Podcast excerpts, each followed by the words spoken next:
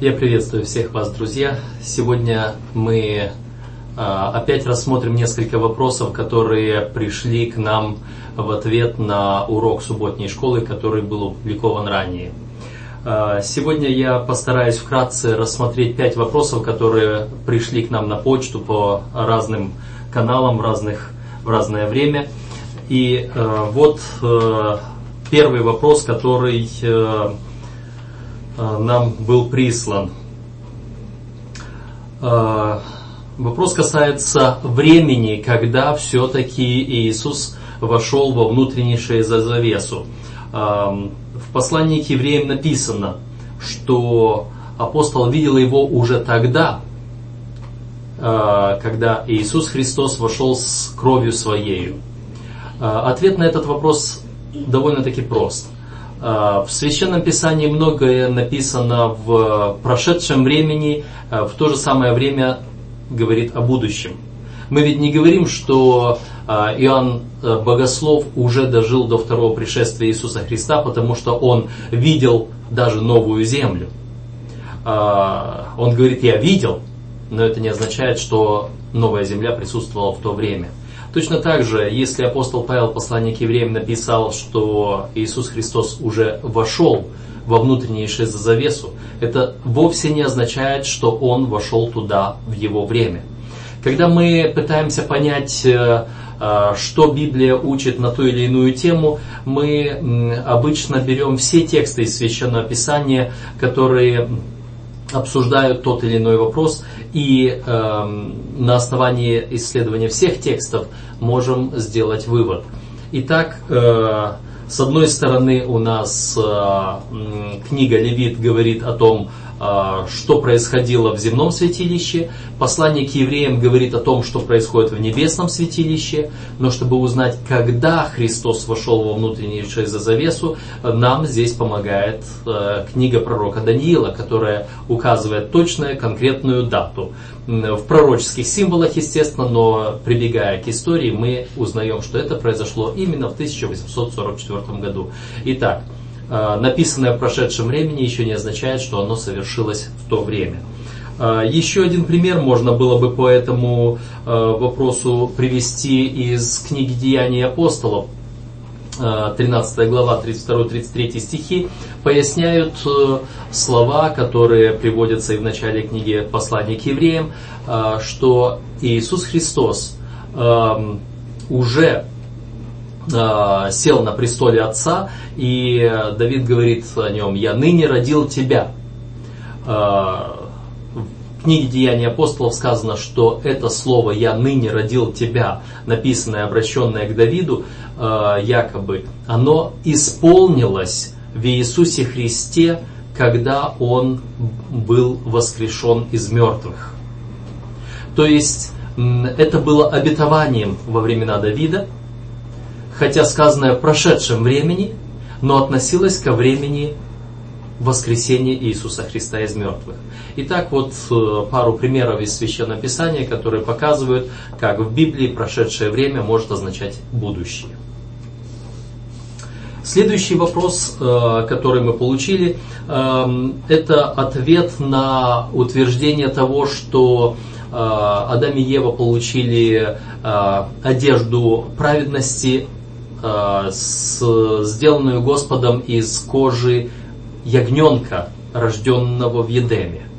Э, вопрос э, звучал так, что одежда Адама и Евы не могла быть совец, потому что если проводить параллель с описанием жертв в книге Левит, то шкуры снимали только с крупного рогатого скота, и то не факт, что они также не сжигались. Ссылка на Левит первую главу 3 по 9 стихи и дальше с 10 по 13 стихи.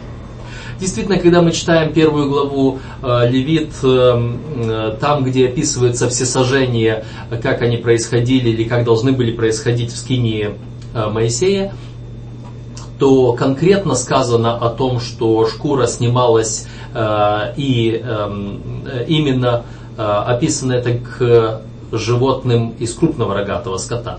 Это не упоминается к мелкому рогатому скоту, к овцам, козам.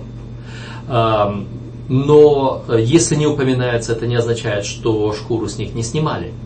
Почему мы говорим, что шкура снималась и там, и там? Обратимся к книге 2 Паралипоменон, 35 глава, там 11-12 стихи э, говорят о тех жертвоприношениях, которые были э, об овцах и о, о крупном рогатом скоте, о тельцах. Э, здесь говорилось, что жертвенник, э, то есть здесь сказано, э, и заколали пасхального агнца, и кропил, кропили священники кровью, принимая ее из рук левитов, и левиты снимали кожу и распределяли назначенное для всесожжения, чтобы раздать и, э, то, что полагалось э, и сыны народа для принесения Господу приносили, как написано в книге Моисеевой, тоже сделали и с валами. Вот это в конце фраза «тоже сделали и с валами» показывает, что вначале снимали кожу с агнцев, с овец, а потом снимали кожу и с волов. То есть эм, в Священном Писании не будет каждое место описывать абсолютно все детали. Один раз сказано, значит это так. В другом месте где-то описана другая деталь. Мы должны опять-таки брать все тексты из Священного Писания, чтобы понять, что происходило. Э, следующий вопрос, который э, мы получили, связан Э, с Значит, здесь вопрос звучит так. Мы говорим, что в 1844 году Христос вошел э, из святого в святое святых. Э, в Левит 16 главе первосвященник вначале очищает святое святых, потом э, святое, потом жертвенник. То есть как бы был другой порядок очищения. Вопрос. Э, то, что произошло в 1944 году, э, как оно относится к празднику Йом-Кипур? Праздник Йом-Кипур – это тот э, судный день, который был в Израиле. Это начало Нового года, когда на протяжении 9 дней трубили трубы, и на 10 день Нового года совершался этот праздник, день очищения или день суда. Э, разница между тем, что происходило в судный день в Израиле и тем, что совершает Иисус Христос, как это описано э, в послании к евреям, э, заключалась практически только лишь в одном. Эм, сказано в послании к евреям, что Иисус не нуждался, как священники из людей, в том, чтобы за себя приносить жертву. Арон вначале приносил жертву за себя самого. Вначале он очищал себя, а потом приступал к тому служению, которое состояло из очищения, очищения святилища, состояло из принесения двух козлов. Один козел для Господа, другой эм, как козел отпущения, который символизировал сатану. Об этих двух козлах бросали жребий.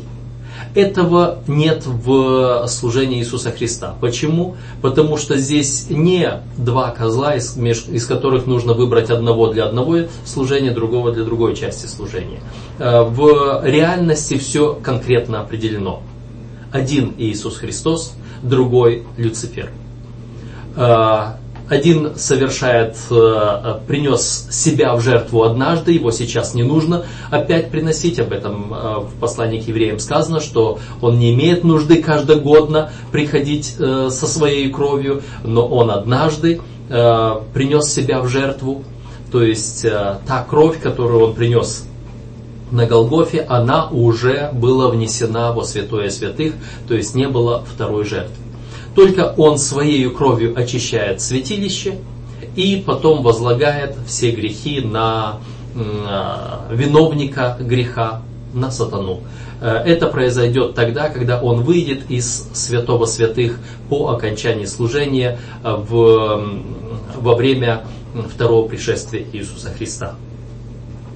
Еще один вопрос, который был задан к этому, небольшой вопрос, э, некто спрашивает – есть ли в Священном Писании конкретное э, подтверждение тому, что кровь способна переносить человеческий грех?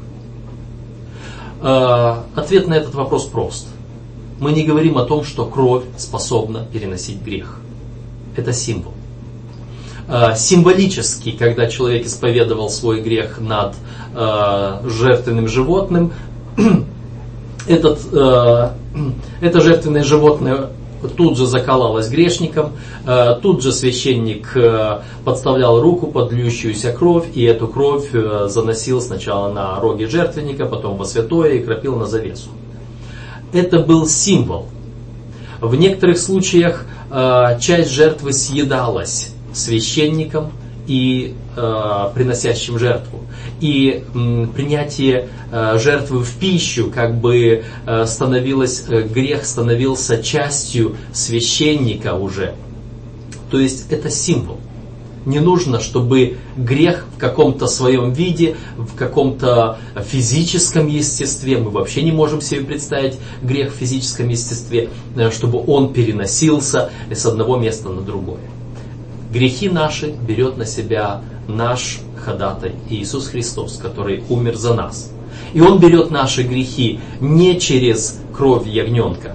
Он берет наши грехи, взял однажды грехи всех тех, которые жили когда-то до Него, начиная от Адама, и грехи всех тех, которые будут жить после Голгофы, до наших дней, тех, которые еще родятся до пришествия Христа. Все эти грехи были перенесены на Иисуса Христа не посредством какой-то э, крови ягненка или еще чего-либо. Они были просто возложены на него Господом. Вина за все наши грехи. Э, еще один вопрос, э, который э, мы получили, связан с э, тем, что э, в сети интернет сегодня мы можем найти много различной информации Э, которая так или иначе может быть направлена против э, учения церкви адвентистов седьмого дня, э, в частности и о святилище. Вопрос задается о том, что на одном из сайтов эм, некто Ричард Ноэль отвечает на вопросы, публикует информацию о святилище и э, говорит об учении Дезмонта Форда – Э, бывшего однажды богослова, преподавателя университета Андрюса, эм, который написал э, немало книг по Даниилу, по Откровению. И вот в одно время Дезмонд Форд э, во всеуслышание заявил, что учение адвентистов седьмого дня о, об очищении святилища, оно на самом деле не имеет библейского основания. А, потому что а, исследования еврейских слов, которые записаны там в Даниила 8.14, они показывают, что эти слова не имеют ничего общего с теми словами, которые использованы э, в Пятикнижии Моисеевом э, в отношении очищения святилища, или же использованы в Новом Завете, в частности в послании к евреям. Действительно э, отступление Дезмонда Форда от учения церкви адвентистов седьмого дня, когда он э, стал говорить о том, что вообще вся система эм, очищения святилища, э, того, что Христос начал совершать служение в 1844 году, якобы не имеет никакого библейского основания, это может пошатнуть веру многих, если только мы не обратим внимание на один существенный, важный момент – Э, момент, который э, вообще определяет целый ряд богословских исследований Священного Писания. И этот момент называется эм, историко-критическим анализом.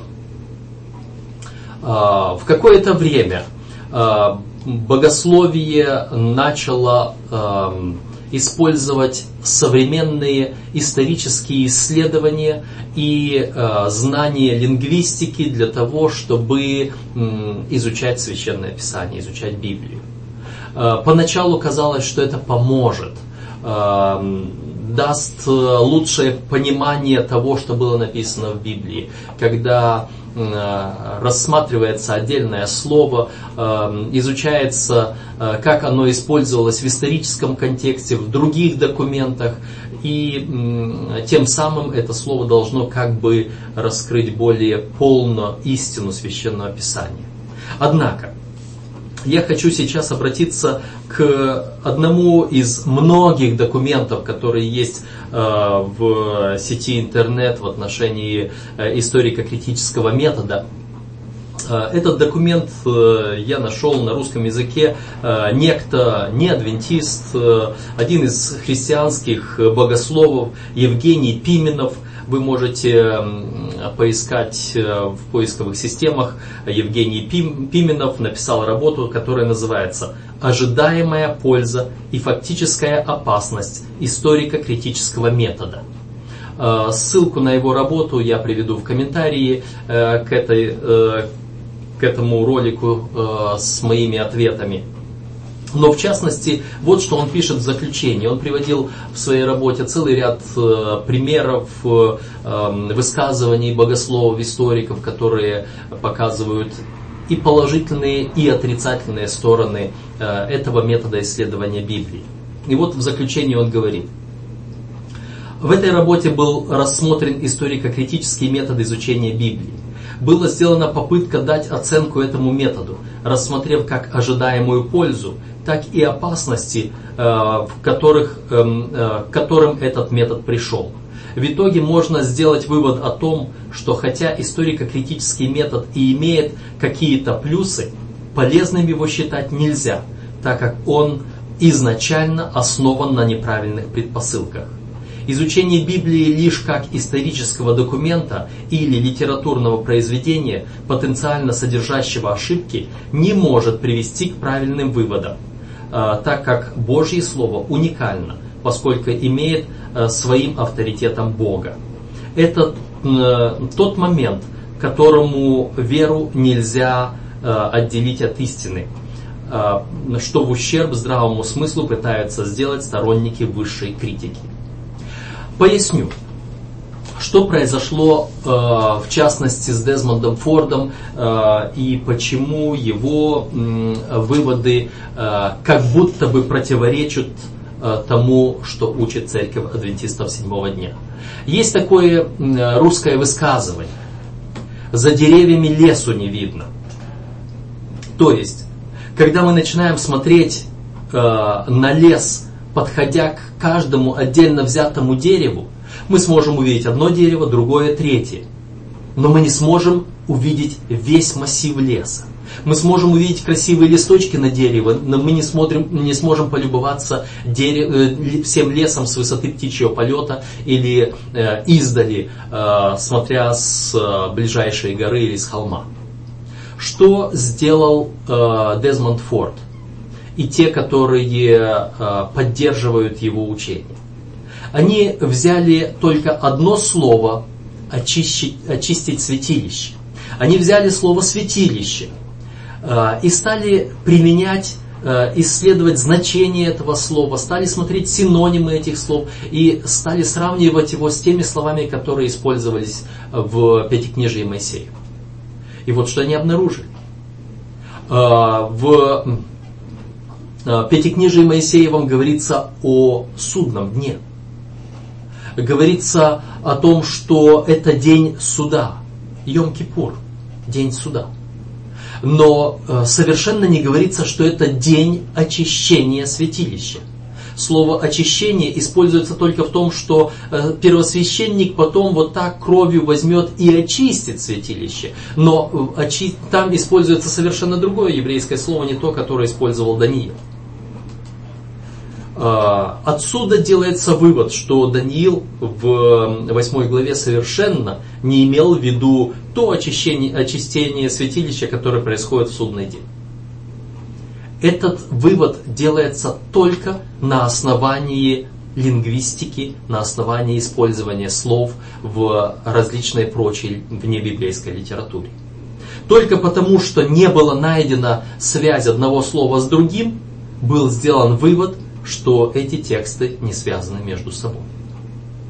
А, точно так же были сделаны выводы о том, что а, скини это одно, святилище это другое, храм это третье, и вообще между ними связи нет.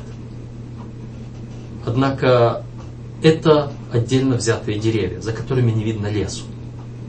А когда мы посмотрим на священное писание э, с высоты птичьего полета, когда мы поймем, что все священное писание говорит о, о том, что Бог желает спасти человека от греха, и для этого изначально, еще до сотворения мира, Агнец Божий был заклан, и он начал совершать определенное служение, служение на Голгофе, а потом служение ходатайства за нас перед престолом Отца – и здесь есть и определенный суд, и многие другие детали.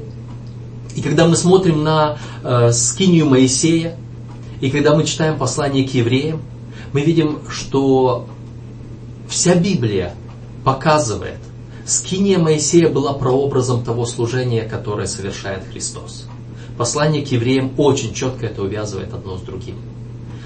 И э, когда Даниил, между прочим, говорит о служении Христа и говорит э, о том же самом э, очищении святилища и говорит о датах, оно очень четко вписывается в всю общую канву Библии.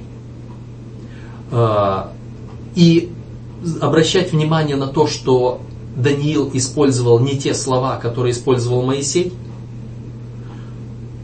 мы должны понять, Даниил говорил на арамейском, Моисей писал на еврейском, а апостол Павел на греческом. Речь идет о трех языках. Речь идет о том, что э, Моисей говорил за тысячу лет до Даниила, а Даниил говорил за полтысячи лет до апостола Павла. Время. Язык меняется.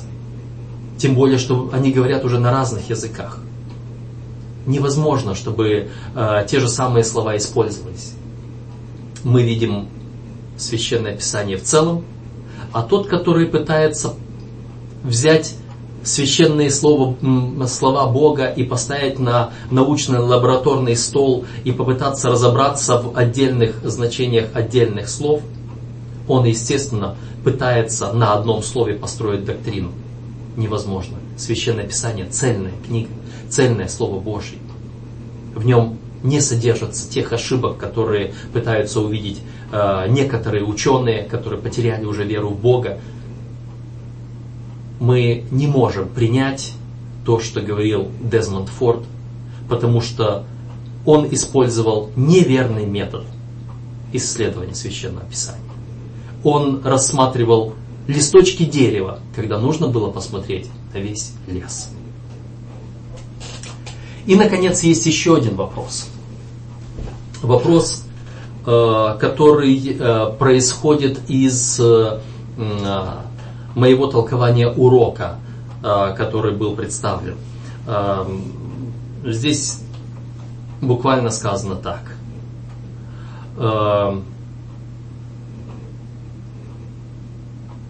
Я написал о комментариях в четвертом уроке о видео исключительно по вашему заявлению, сказанному на 15 минуте.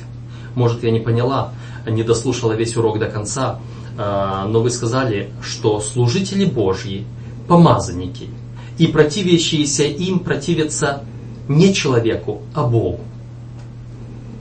Что-то такое заявление попахивает вавилонским учением – противлению Слову Божьему, это да. Но ведь человек, пастор, может заблуждаться и даже быть отступником. И теперь в церкви практикуется, что раз поставлен руководством, значит надо слушаться, несмотря ни на что. А Бог с него сам спросит. Таким образом, человек снимает с себя всякую ответственность за зло, и это неправильно. Э, да. К сожалению, Э, есть люди и среди служителей, которые согрешают, ведут себя неправильно и своими действиями порочат и доброе имя Бога, и доброе имя Церкви, и доброе имя служителей вообще. Но вопрос заключается в следующем. Что нам, рядовым членам Церкви, делать э, в тех случаях, когда мы видим служителя согрешающего. А может быть и не только служителя, может быть другого члена церкви рядом со мной согрешающего. Иисус Христос конкретно сказал, что нужно делать, когда мы видим согрешающим человека. Он говорит, если ты видишь, кто согрешает, пойди и обличи его между тобою и им одним. Если он тебя послушает, все хорошо. Если не послушает, пойди возьми другого, еще одного свидетеля, и пойдите вдвоем. Если и вас не послушает, вот тогда приведите перед церковь. И когда церкви не послушает, оставь его, да будет он как язычник и как мудрый. Что это означает? Проблема наша не в том, что человек может согрешать, рядовой член церкви или пастор. Наша проблема в том, что мы хотим разобраться с этим грехом во всеуслышание. Мы хотим раструбить об этом грехе людям. И э, мы забываем о принципах священного писания, которые м, берегут честь грешника. В священном писании, в духе пророчества есть очень много моментов, когда Господь скрывает грехи грешника. И в нашей жизни это должно происходить. Потому что это позорит самого Бога. Это позорит церковь.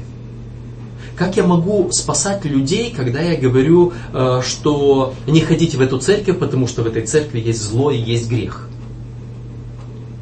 Церковь предназначена для спасения. Да, есть грешники. Но это не означает, что мы должны об этом трубить везде. Э, простой пример. Все люди знают о воспитании детей в семье, и все люди знают, что в семье между родителями, между супругами не всегда ладно.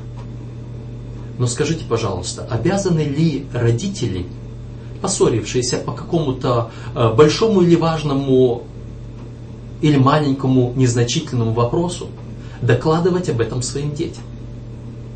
Все психологи, все воспитатели говорят, дети не должны знать о проблемах родителей. Почему же в таком случае в церкви, рядовые члены церкви хотят знать о проблемах служителей? А будут ли они после этого доверять служителям? А, Господь желает спасти каждого, и служителя, и члена церкви, и согрешившего, и не согрешившего. И каждого Он будет спасать особо. Когда мы читаем Священное Писание, а, мы находим э, историю Самуила и историю священника Илия. Что делали сыновья Илия, священники тоже? Илий был первосвященником, а у него были сыновья. И там написано очень нелестно об их грехах, которые пренебрегали принципами Божьими, которые пренебрегали заповедями, которые творили грязные дела и в служении, и с людьми, приходящими в церковь. И как поступил Господь? Как поступил Самуил? Они сказали, что сюда не надо приходить больше. Господь в свое время наказал и тех священников, и их отца, первосвященника Илии. В свое время дети того же самого Самуила были, как написано в Священном Писании, негодными. И поэтому народ отверг их в то время, когда Самуил состарится. Но как об этом сказано в Священном Писании? Об этом сказано тихо. Об этом не трубилось на каждом углу. Что сделал Давид с помазанником Божьим, однажды помазанным, а потом отвратившимся? Когда уже Господь даже отвернулся от Саула – когда Самуил уже Саулу пару раз сказал о том, что Господь отверг тебя, когда Самуил уже помазал Давида на царство вместо Саула, и Саул начал преследовать Давида, мы находим историю в Священном Писании, что Господь якобы уже предавал Саула в руки Давида. Давид мог вполне прийти и убить его – а он только отрезал край одежды. И посмотрите, что он говорит здесь. Это первая книга царств, 24 глава, 5 и 7 стих. Когда его люди говорили а, э, и говорили Давиду, люди его, вот день, о котором говорил тебе Господь, вот я предам врага твоего в руки твои и сделаешь с ним, что тебе угодно. Давид встал и тихонько отрезал край от верхней одежды Саула, но после сего больно стало сердцу Давида, что он отрезал край от одежды Саула. И сказал он людям своим, да не попустит мне Господь сделать это господину моему, помазаннику Господню, чтобы наложить руку мою на него, ибо он помазанник Господень. Иисус Христос в Нагорной проповеди сравнил не только плохие слова, но и плохие мысли с нарушением заповеди шестой об убийстве. Сколько плохих слов, сколько плохих мыслей мы говорим против помазанников Господних. И что мы делаем в это время?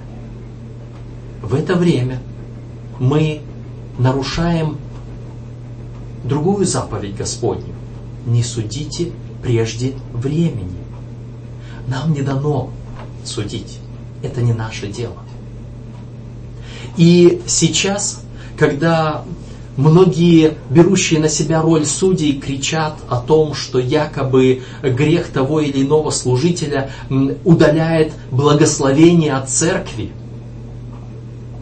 они забывают, благословение от церкви не грех служителя удаляет.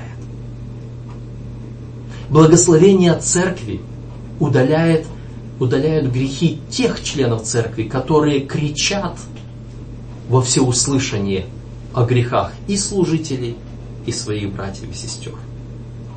Вот это удаляет благословение от церкви. Господь может благословлять церковь и через того, который сам ведет себя не так, как должно. Иисус Христос отвечал на подобную ситуацию, когда к нему или ему приводили на память поведение священников, книжников. Иисус Христос говорил, то, что они говорят вам исполнять, исполняйте, только по делам их не поступайте. И через тех людей, которые во времена Иисуса Христа заслуживали самых тяжких обличений в лицемерии, в грехах. Через этих людей Господь вел свой народ. И они совершали служение. И это была Церковь Божья. Некоторые люди могут порочить славное имя служителя Божьего. К сожалению, это может быть. Но это не дает права всем остальным нарушать закон и судить этих людей. Бог установил принцип, как это будет судиться. Если вы видите служителя согрешающего, подойдите, скажите ему. Если он не послушает, возьмите другого служителя и подойдите вместе с ним и обличите его. Если он не послушает, обратитесь в конференцию они поставлены на то, это Церковь Божья, чтобы решать вопросы. И они решат. И они не обязаны отчитываться перед вами, как они решили, что они сделали. Предайте это в руки Божьи, а Господь совершит. Потому что если вы будете судить кого-либо, в первую очередь вы сами становитесь преступником закона Божьего, потому что сказано не судите. Вы сами становитесь преступником, потому что сказано, не ходи переносчиком в народе своем. А если вы преступник, то что получится? И еще один момент. Зачастую те люди, которые судят служителей, они начинают апеллировать к тому, что а ведь служитель питается от десятин. А десятины-то приносим мы, члены церкви. Поэтому, если эти служители такие, десятины мы не носить не будем, и вы не носите, что получается? Господь сказал, принесите десятины и приношения в дом хранилища, иначе вы обкрадываете меня, говорит Господь. Это записано в книге пророка Малахии в 3 главе. Господь не говорит, что принесите это и отдайте тому или иному служителю. Он говорит, принесите мне в дом хранилища. Если вы не принесете, вы обкрадываете. Можно ли обкрадывать Бога? И вот те люди, которые э, апеллируют к грехам отдельных служителей и говорят, а сейчас мы не будем давать десятины, что они делают? На самом деле они показывают, что они хотят обкрадывать Бога. Они грешат перед Богом, не перед служителем. И к тому же призывают и других людей к этому же. Вам кажется, что они делают доброе дело? На самом-то деле о них Христос сказал. Тот, который нарушит нечто малое из закона, одну заповедь, и научит так других. Лучше бы тому мельничнее жернов, и да поглубже в море пучину морскую. Если кто-либо показывает вам на грех кого бы то ни было, служителя или другого члена церкви, вы в первую очередь спросите, а он подошел лично к этому человеку? А он выполнил поручение Христа или метод Христа, как это все должно рассматриваться? А он передал об этом в конференцию. Если он это сделал, дальше он должен молчать. Не судить и не ходить переносчиком. И не призывать к какому-либо бунту, потому что он сам становится грешником и не заслуживает оправдания Божьего. Он тогда тот человек, который наводит нарекания на церковь. Хочется вспомнить под конец царя Манасию. Когда мы читаем описание жизни царя Манасии, наверное, не было другого человека грешнее, чем он. И люди иногда спрашивали, а почему Господь терпит такого? Почему Он держит его? Конец жизни Манасии показывает почему. Можете ли вы себе представить, что он в конце концов обратился от грехов своих, раскаялся перед Господом, и Господь даже восстановил его на царство? Может быть, вы видите согрешающим кого бы то ни было. Помните, Господь его хочет спасти. Вы готовы с этим человеком быть в Царстве Небесном? С тем человеком, которого вы осуждаете, чьи грехи вы разносите везде, о ком сплетничаете? Вы готовы с ним быть в Царстве? Я слышал, когда люди говорили, ну если Господь и этого спасет, то мне не хочется быть в, царстве, в таком Царстве Небесном. Вы знаете, и не будет. А Господь пытается спасти и этого грешника. А те, которые возмущаются против него, они не будут. Потому что они не желают простить врага своего. А Христос простил. Задумаемся об этом. Нет, мои слова не впахивают чем-то вавилонским, каким-то вавилонским учением. Я не говорю, что священнослужитель всегда прав. Я только хочу сказать,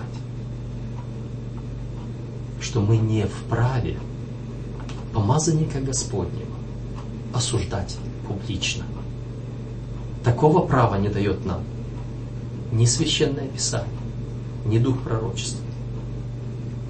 А те, которые это делают, они сами заслуживают не меньшего наказания, не меньшего осуждения. Но мы не будем их осуждать. Доверим это Господу. Итак, вот те вопросы, которые поступили к нам до сих пор. Я надеюсь, они вам помогут. Если у вас есть еще какие-либо вопросы по уроку субботней школы, пишите, пересылайте нам любыми возможными для вас методами, и мы постараемся на них ответить. Да благословит вас Господь.